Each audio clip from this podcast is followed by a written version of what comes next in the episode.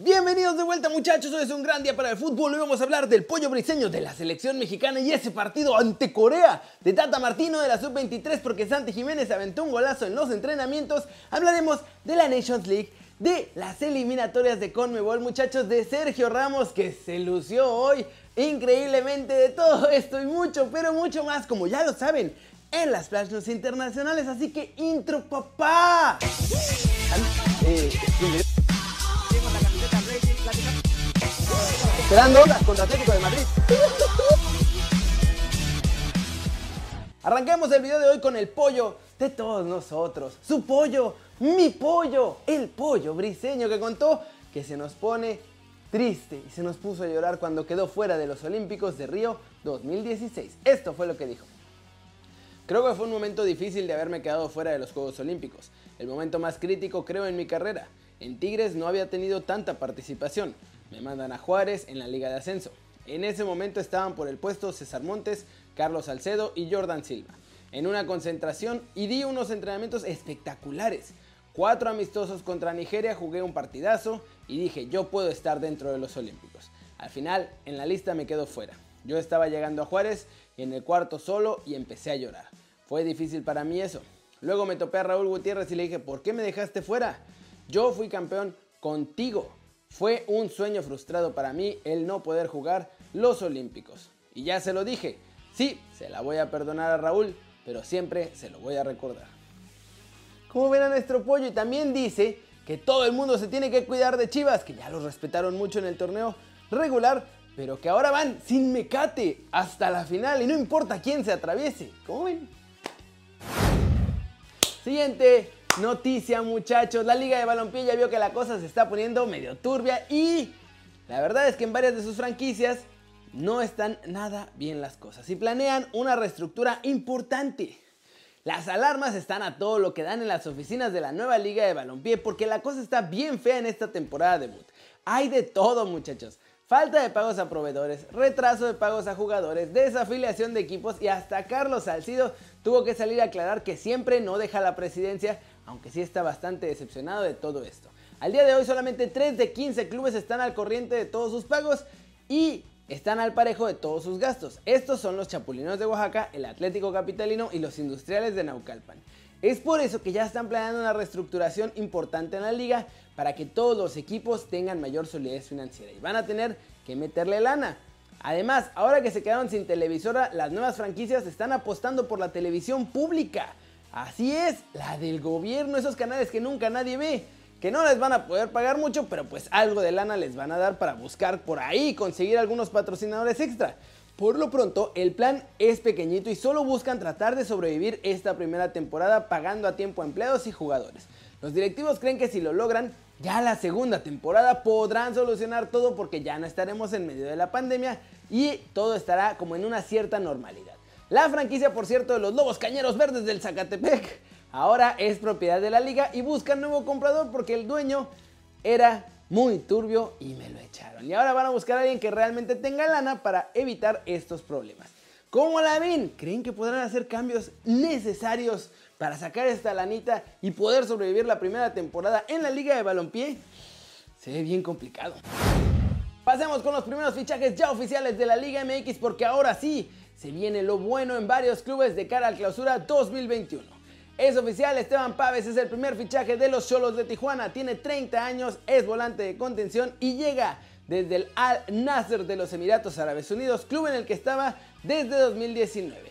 En esta última temporada, la 19-20, jugó 18 partidos, 1579 minutos y fue campeón de la Copa de los Emiratos. Ahora vamos con Chivas porque Toño Rodríguez ya habló con la dirigencia del club y les pidió que por favor le busquen un nuevo equipo, una alternativa donde pueda seguir jugando, porque sabe que difícilmente va a haber actividad en el siguiente torneo, en el clausura 2021, pues está Gudiño y además van a ir por un portero terminando este torneo. Por otro lado, el primer fichaje de Chivas es prácticamente oficial, solo falta que terminen su participación en el Guardianes 2020 y es que Mazatlán ya decidió que no van a hacer válida la opción de compra del Chino Huerta, por lo que será el primer refuerzo del Guadalajara para el clausura 2021.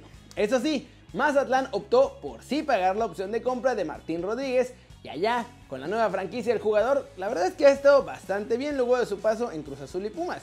tuvo 7 asistencias y fue el líder en este rubro del Guardianes 2020 ahí con los morados. Renato Ibarra no regresa a la América, muchachos, a pesar de que mi piojo estaba con que no, yo sí lo quiero de regreso, fíjate que a mí me gusta mucho. Pues no, el Big Boss Azcárraga ya dijo que no y se lo van a dejar al Atlas aunque sea casi gratis. ¿Cómo la ven? Ya empiezan los fichajes ahora sí oficiales en la Liga MX. Y es que no hay mucho tiempo tras el final del Guardianes y por eso ya tienen que ir armando las plantillas para el clausura 2021. Y vámonos, vámonos con el resumen de la selección mexicana porque jugamos como nunca y también ganamos como nunca. El tri de todos nosotros jugó súper bien hoy muchachos. La verdad es que con el Tata Martino estuvieron presionando desde el primer minuto y teniendo un montón de llegadas claras. Lo que sí hay que decir es que no traían la mira fina porque fallaron hasta cansarse. De hecho, cuando el Tri estaba apedreando el rancho del portero rival, Hummingson se escapó por una banda y mandó un centrito que terminó siendo aprovechado por los coreanos.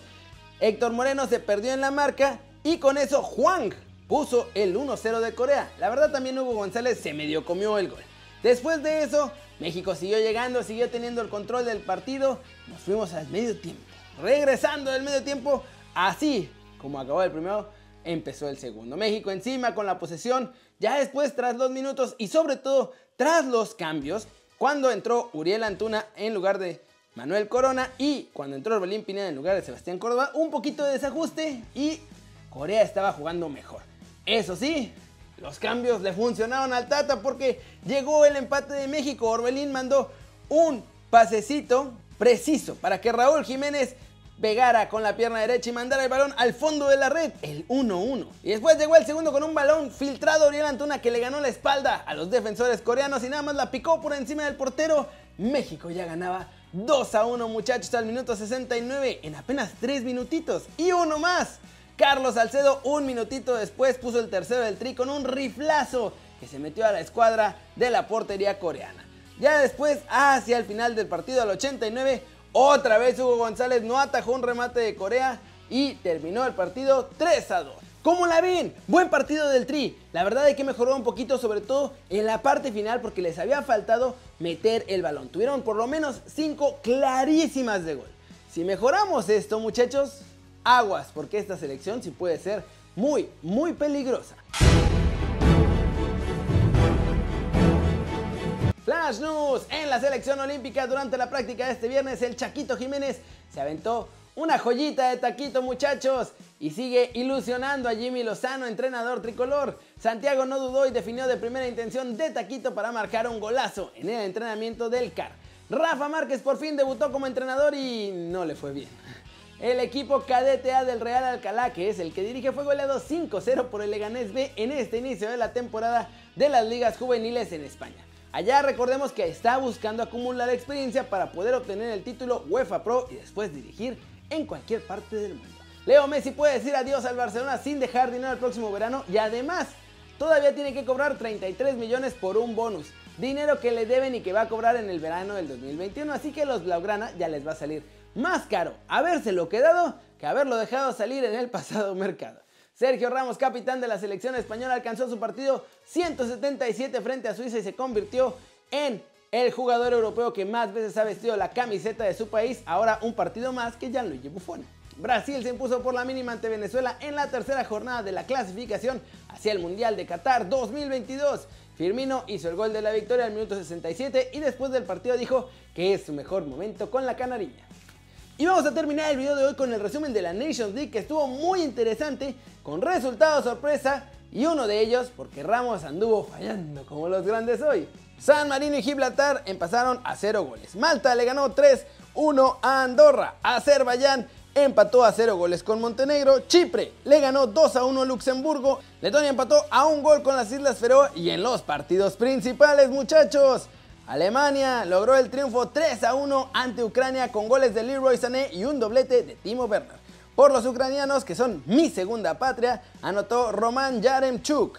Después, Portugal está eliminado de la Nations League, muchachos. Va a haber nuevo campeón porque Francia con un gol de N'Golo Kanté al 53 le ganó 1-0 a la Portugal de Cristiano Ronaldo. Suiza y España en un partido que Suiza iba ganando hasta el minuto 89. Terminaron empatados 1-1. Remo Freuler metió el gol al minuto 26 para los suizos.